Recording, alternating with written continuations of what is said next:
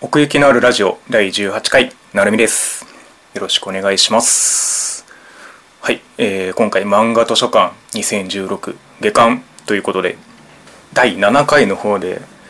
漫画図書館2016上巻という形で上げさせてもらったんですけれどもまあそこで宣言していた通りというか下巻はいやっていこうと思います。ね相 変わらずこの漫画図書館は一人なんですけれどもね一人喋りの間合いがまだ慣れないというか全然分かっておりません、えー、2016年まあ下巻ということで一応そのロスタイムあたりにこれを撮ってるんですけどもまあねこれがいつ頃上がるかどうかっていうのはちょっとわからないんですけどもまあなるべくそんなにね差が空いてない時期に まあ、まとめとしてお聞きいただけるんじゃないかなと思っております。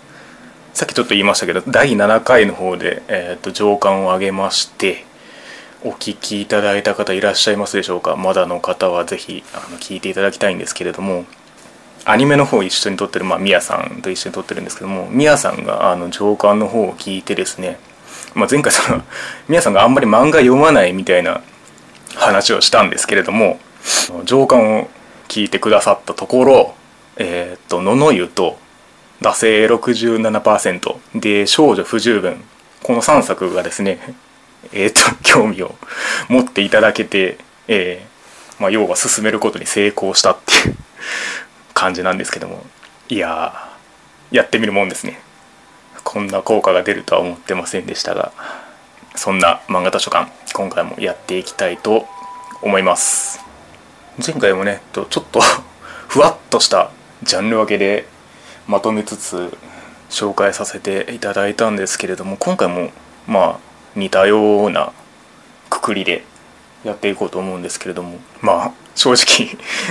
あるんだかないんだかっていうくくりなんですけれどもまあ区切りがあった方が喋りやすいんですよ。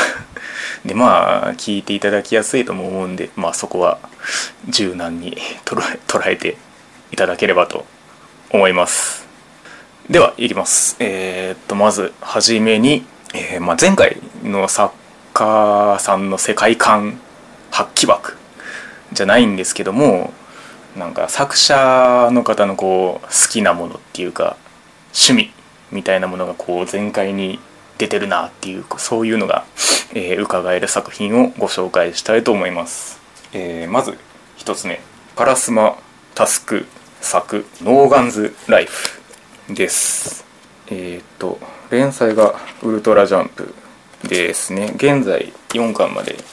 発売されております。まあ表紙を見ていただくと分かる通りこの銃の頭をしたキャラクターこいつが主人公なんですよ。まあこれ一つでもう世界観を表してると言っても過言ではないんですけれどもなんでこんなことになってるかっつうとその、まあ、戦争があってでその戦争の際に開発された技術身体機能拡張技術というのをまあ人体に施すことができると。でその技術を施した、えー、と人間を拡張者 extend と呼んでおりましてまあそんな extend が、えー、と世間に広く浸透していると、まあ、戦争の残滓というか、まあ、日常に戻ってもこの技術を施したことには変わりがないっていうわけですね。でこの主人公の名前が乾十三っていうんですけれども、まあ、要はその拡張者っていうのがその普通の拡張してない人間にとっては、まあ、恐怖の対象というかもう何されるか分かんないっていう感じで疎まれててそんな拡張者が集まって隠れて住んでるこうスラム街じゃないですけど、まあ、そういう街みたいなところに、まあ、治安の悪い街みたいなところがあってでそこでそのトラブルを解決することを仕事にしてるのがこの乾重蔵なんですね。まあまあその辺りの設定からまあもうハードボイルドな世界観っていうんですかね。全面に現れてるんですよね。このまあ、アパートに住んでてこう何でも屋みたいなことをなりわいにしてて。でまあそのまあ仲間じゃないですけども、まあ、パートナーとしてその拡張者のあの整備をする技師の女の子がいたりとかぶっきらぼうな主人公なんですけどもこう街の人からはこう頼られてるみたいないやあるじゃないですかそういうの。そういうそのハードボイルドな世界観でやりたいことをもう全部詰め込まれてるっていうでまあそれだけだとまあよくある話かなと思うんですけどもやっぱりこの extend っていうのがやっぱり特徴として一個大きくてまあ確かにこの依頼が来てまあそれを解決していくっていうのがまあ一個ベースになるんですけれどもまあそれと同時にこの拡張者をめぐってこういろいろ大きな動きが出てくるわけですね。まあ、例えばその拡張者をあの全て排除しようっていうテロリストがいたり他にもその技術を持ってるその会社まあ、その戦争を経て大企業になった会社っていうのがま権力を持っててとかあと警察とかその辺とのパワーバランスとかそういった大きな動きの中ででもこういう街のいざこざを解決しつつみたいなところのあのバランスがねすごいいいんですよ。でこうまあ4巻まで今出てるんですけれども各キャラの過去であったりとかあと他の技術者との絡みであったりとかっていうのがどんどんこうつながっていって、うん、一個こうなんでしょうね。確実な世界というか完成した世界に入ってしまえる確かさというか。やっぱりこういう街を描く時ってディテールって重要だなって思うんですけども。なんか細かいところにそういったなんでしょうハードボイルド世界観のこう小物的な感じがこう生きてるんですよね。でまたこの重蔵のキャラがいいんですよね。悪態をつきながら助けるみたいなね仲間とか依頼人が危ない目に遭うとこうブチギレて敵をぶっ飛ばしてみたいなね。であとあの自分のこのまあその重蔵がその拡張者の中でも全身にまあ拡張技術を用いた得意な例でもあるんですけどもまあ、それを制御するために薬がいるんですけれどもその薬がタバコなんですよね。常にタバコを吸って衝動を抑えるというかなんかだからそれもね世界観にわせにこう一役買ってるというかやっぱりタバコ吸うよねみたいな こういう主人公は。でもそれでもちゃんと意味があるみたいな。そういうところからもね話が作られてて。まあ、戦闘シーンなんかもねそういったその技術込みでメカメカしかったりするんですけどもその辺りの迫力とあとこのやっぱりこの重蔵のこの銃の頭なんですけども自分ではこう引き金を引けないんですね。使う人間がいて初めて撃てるっていう。でもそれはそれを重蔵は許さないんですよね。みたいなところとかね。この銃の頭だから表情とか全然見えないんですけどなんとなく表情を豊かに感じられるというかかっこよく見えてくるんですよね。まあこのとにかくね一巻のこの1ページ目からもう完成されてるこの世界観に一度どっぷりハマってみてほしいなと思いますはい続きまして、えー、それとはちょっと真逆じゃないですけどもまあでもこれもやっぱり作者の人の趣味全開なんだろうなっていう作品をご紹介します。えっと高浜寛作ニュクスのランタン。これは今のところ2巻まで出てますね。ちょっと大判なんですけれども。これはリード社ですね。月刊コミックランに連載されているということで。まあ、この表紙見てもらえればわかると思うんですけれどもなんかこれ一発でもう買いだなっていう感じがビンビンするんですけれどもどうですかね。まあえー、っと明治ハイカラアンティークロマンっていうことでもうそれに尽きるっていう感じなんですよね。なんか明治とか大正とかその辺りのこうならではのこう風情っていうかねそういうのってあるじゃないですかだから舞台がねえー、っと1878年の長崎美代っていう女の子がまあ主人公なんですけどもこの子がこう方向先を探してるというか取り柄が全然なくてちょっと暗いような感じの子なんですけども骨董屋みたいなところに雇ってくれないかっていう形でまあ行くんですね。でこのミオっていう子がちょっと特別な力を持ってて。で触れたものの過去や未来の持ち主が分かるっ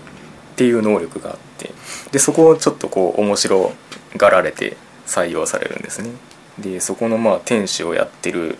まあ、ももさんっていう人がいるんですけどもこの人がこうちょっとねひょうひょうとした性格の変わった人で、まあ、だからこうミを雇うんですけども。でそこの店を手伝いつつこう昔からももを見守ってるっていうこうガンジーっていうこわもてのおっちゃんとこう3人で店をやっていくっていう話なんですけども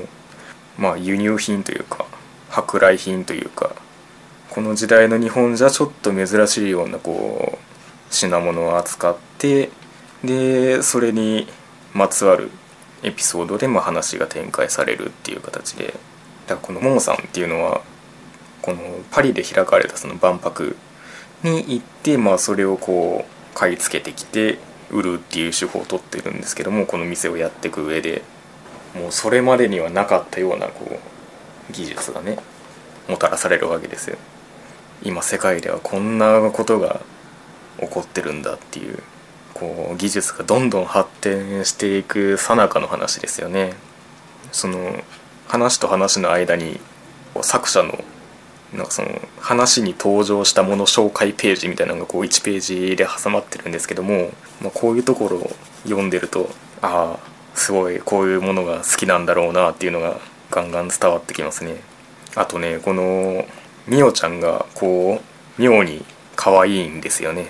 なんか最初こう暗い感じで、まあ、入ってきて、まあ、自分に自信がないっていうか何もできないんでっていうこうところからこうスタートするんですけどもまあ、このお店で働いていくうちに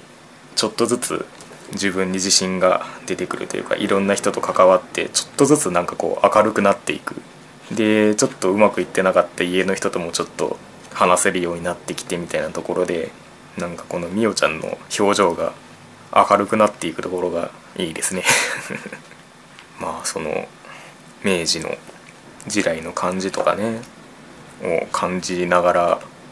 その時代をこう一緒に過ごしてるような感じがするというかまあちょうどあのちょっと話がずれますけどもこの世界の片隅に行ってあったじゃないですか映画。あれもこう日常のこう生活感をすごい大事にしてたと思うんですけれどもなんかその生活感の感じ方詳細の描き方みたいなところでかなりこの作品世界に入っていけるなっていう気がしますね。まあこの大判で目立つ表紙なんで見かけたら是非一度手に取ってみてください。はい。そんなあの作者の好きなもの前回作品は以上としまして、えー、続きまして何でしょうね。こう人と出会って自分の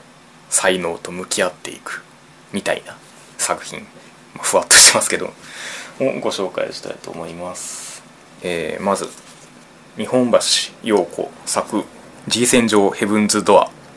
完全版です。まあ言ってもね僕は そう完全版っていう通りまあ復刻なんですよね。連載自体はもう2000年から2001年あたりにされてたもので、まあ、この完全版はもう全3巻で完結してるので、まあ、かなりまとまってるんですけどもどうですかね、まあ、僕その日本橋陽子作品に、まあ、これまで触れてなくて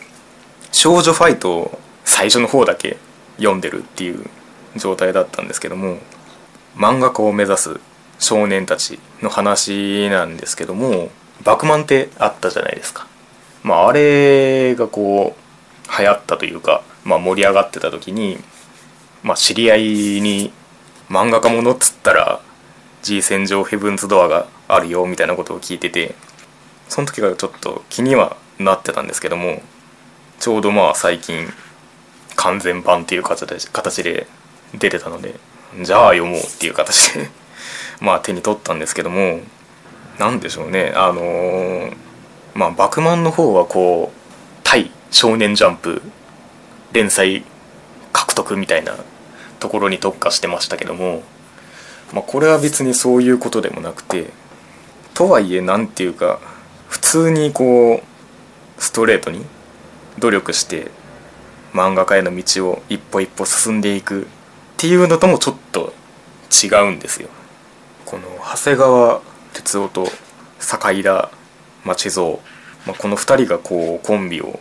組んでまあ漫画家を目指すんですけども哲夫の方のお父さんは編集者ででこの町蔵の方の、まあ、お父さんが漫画家なんですよね。まあ、その辺りのこう反発とかもありつつこう過去にまあその漫画をめぐってこう起きたその家族との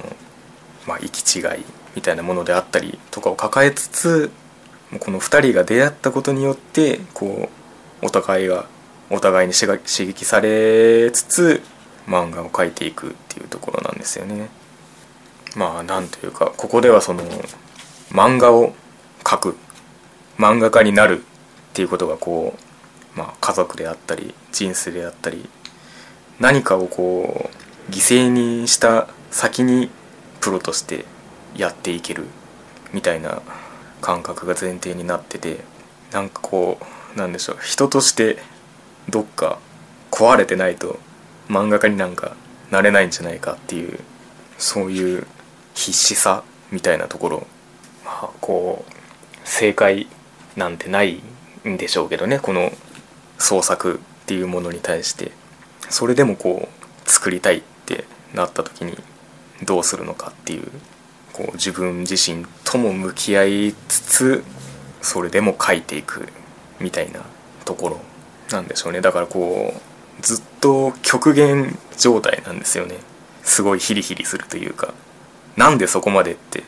思っちゃうぐらいの。だからこの主人公2人の親、まあ、その編集者編集長とまあ漫画家なんですけれども。含めこう全員がこう漫画に狂ってるというか。だからこう何て言うか分かりやすいサクセスストーリーでは決してないんですけどもただその人生をかけてまで望むその姿みたいな熱さが感じられる作品なんじゃないかなと思います。まあイメージなんですけど日本橋陽子さんの作品ってそういう才能とかを扱いつつ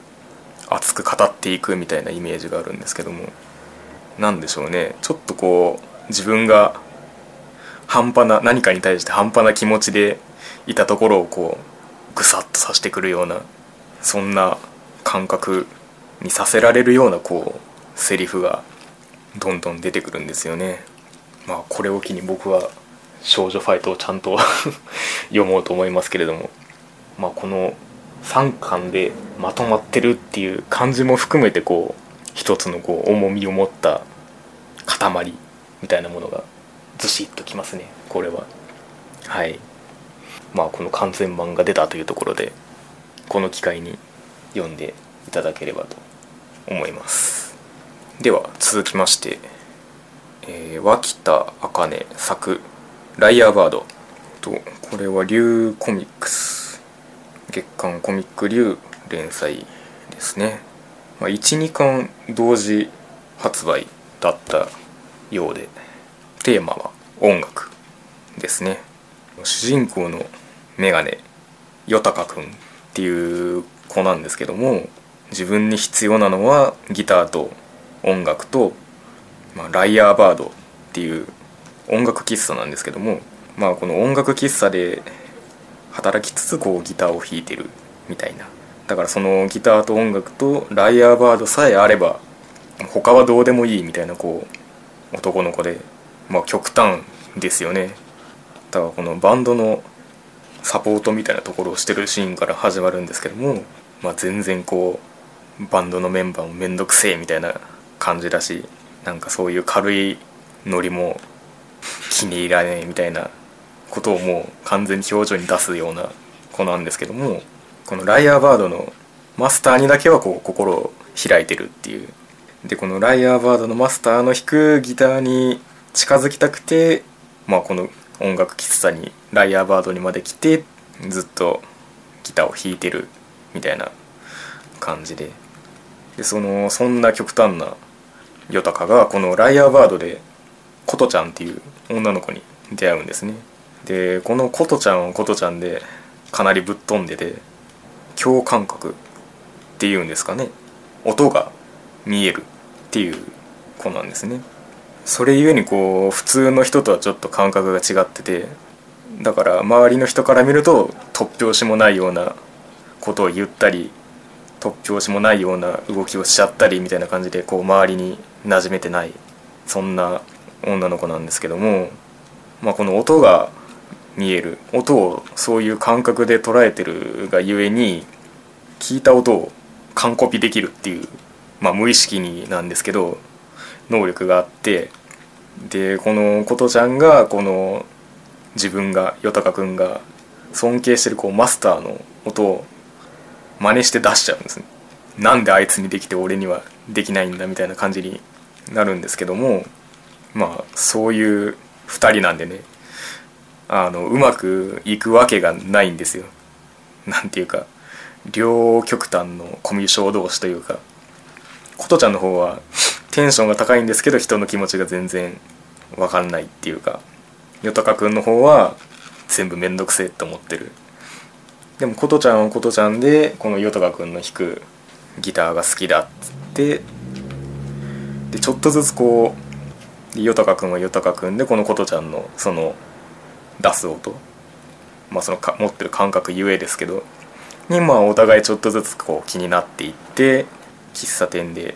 一緒に舞台に立ってみようみたいな感じになるんですけどもまあこの正反対の2人がこう音楽を中心にしてこうちょっとずつ歩み寄ってつながっていくっていうところがまあ見どころかなと思いますね。まあ正直ねこの主人公の2人を見てると、まあ、どっちに対してもねもうちょっとうまくやれよって思っちゃったりするようなキャラクターなんですけどもなんかこの音楽に対する思いっていうか音を聞いてすげえって思う感覚瞬間まあそういうものがこう中心になることでそれすらも楽しめるというか、まあ、この琴ちゃんがその音が見えるっていうんでその琴ちゃんがどんな風に音を見てるかっていうのがこう絵的に表現されるんですね。いろんな模様というかキラキラした感じであったりこう耳に突き刺さる感じであったりまあ前にこのしおりエクスペリエンスを紹介した時に若干言いましたけど漫画で音をどう表現するかっていうのは多分一番ネックになってくるところなんだろうなって思うんですけれどもそこがちょっとこう音のイメージ化というかその辺りがこう全般この漫画を覆っててそれも含めて音のある世界が広がっていくっていうようなところがいいなと思っています。このまあ2巻まで来てもまだ挫折しかないっていうか全然うまくいってないんですけどなんかこれがきっちりハマって爆発すると爆発するその瞬間が見てみたいなっていう期待があります。さて続きましてちょっと趣向を変えて大人の女性と男の子みたいな組み合わせの作品をご紹介しようかなと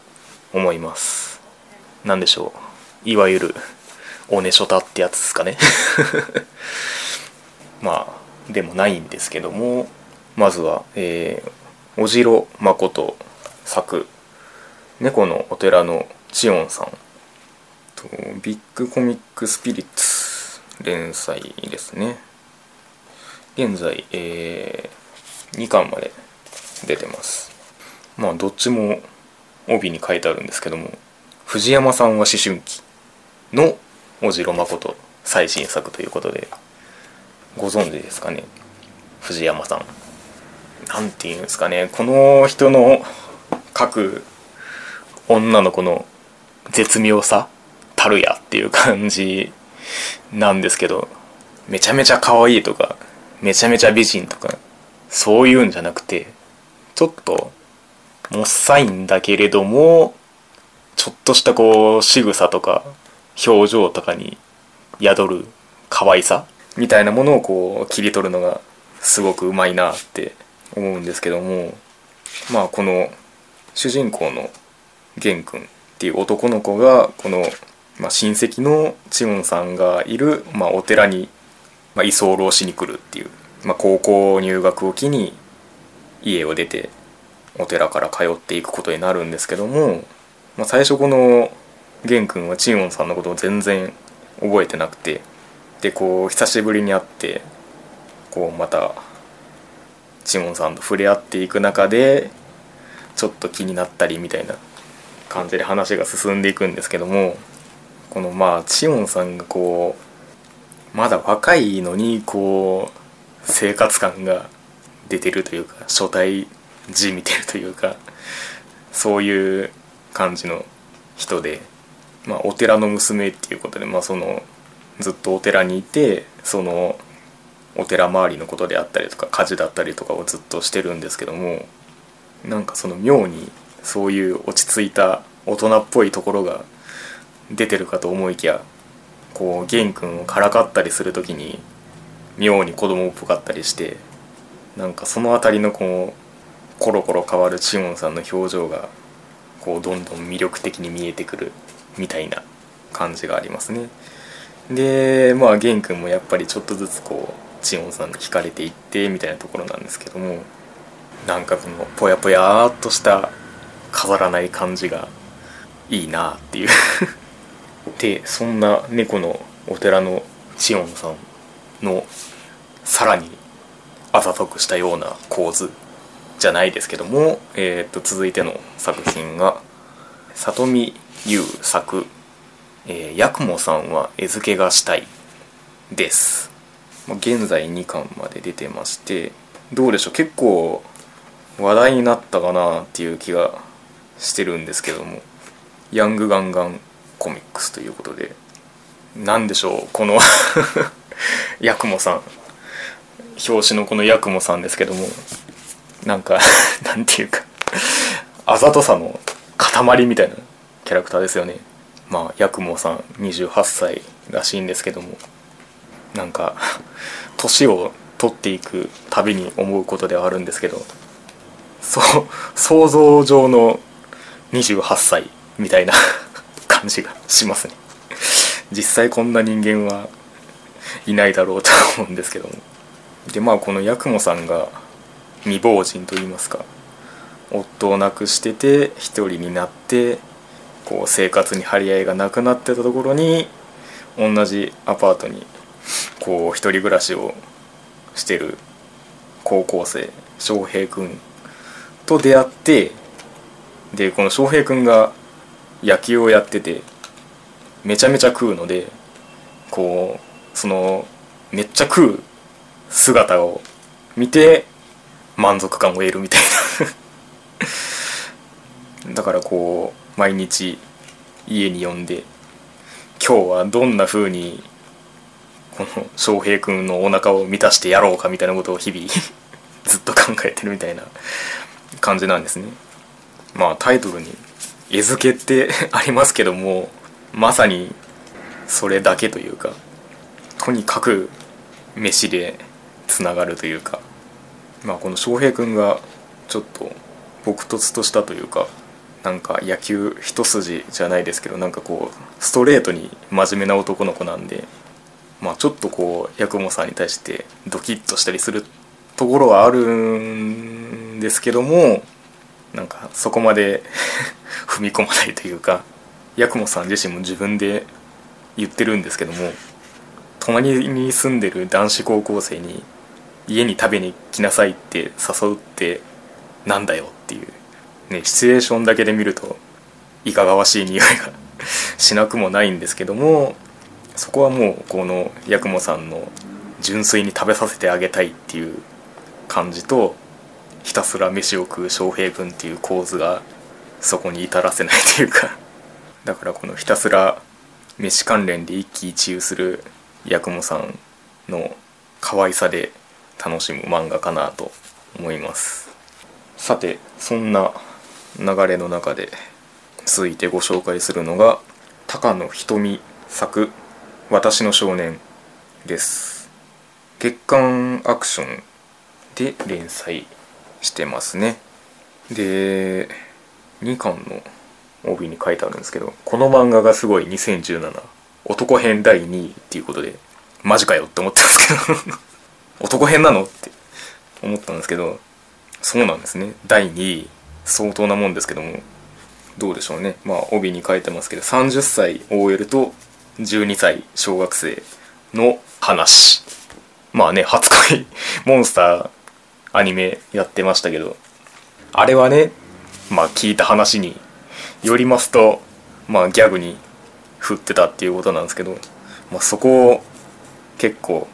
ガチめに描いたっていうかまあ帯に書いてあるのはこの感情は母性それともっていうところなんですよね。こう主人公の OL 聡子がですね過去の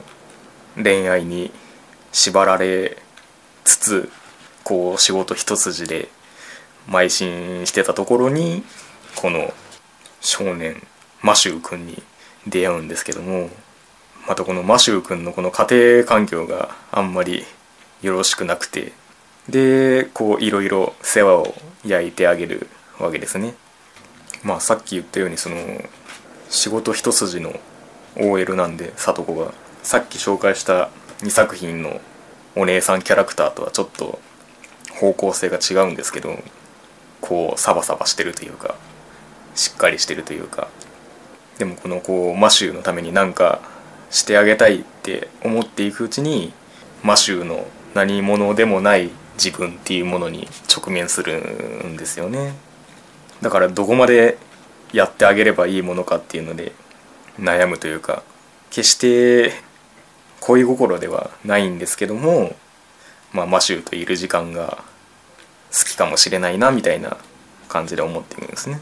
でまあその何者でもない自分が深く肩入れするのも良くないと思って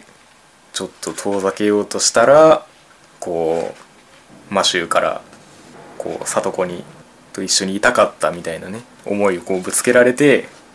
うわーってなっているところで、まあ、この2巻が終わってるんですけれども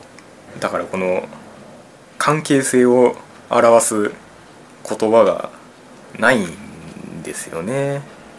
まあひたすらこのマシュー君が、まあ、表紙を見ても分かるようにめちゃめちゃ美しく描かれてるんですけどもっていう魅力はありつつもでもどうなるわけでもなしっていう。だからこのいびつな関係性が果たしてどういう形を持って着地するのかっていう。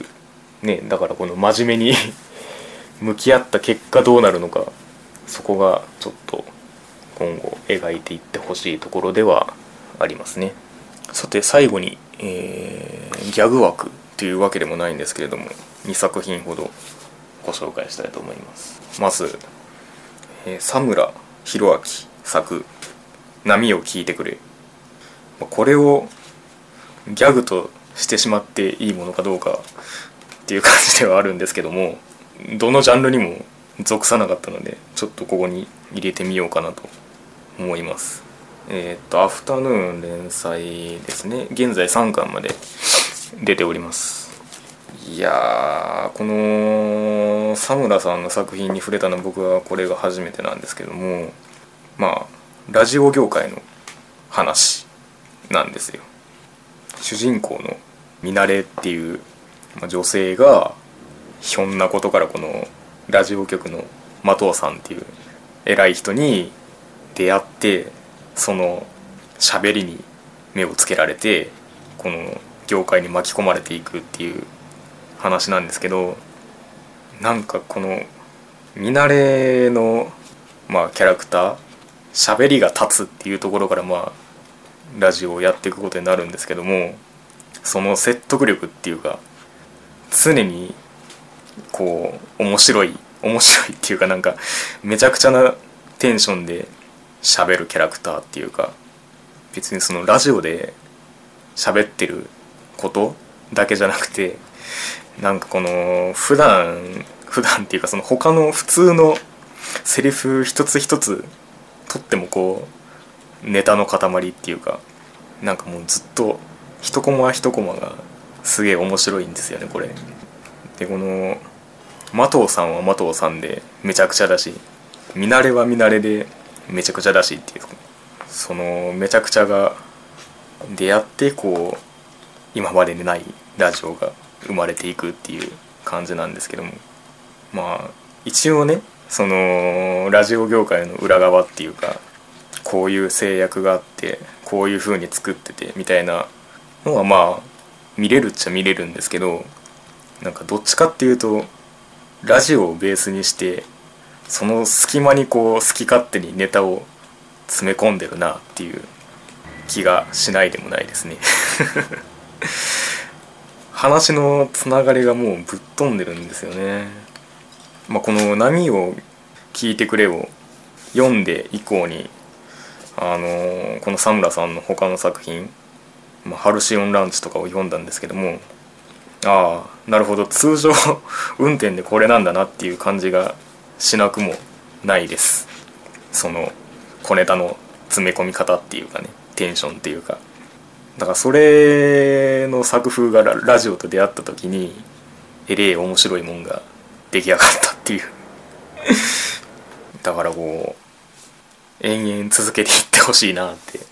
思うんですけども延々面白いことを喋り続けていってほしいなって 思いますね。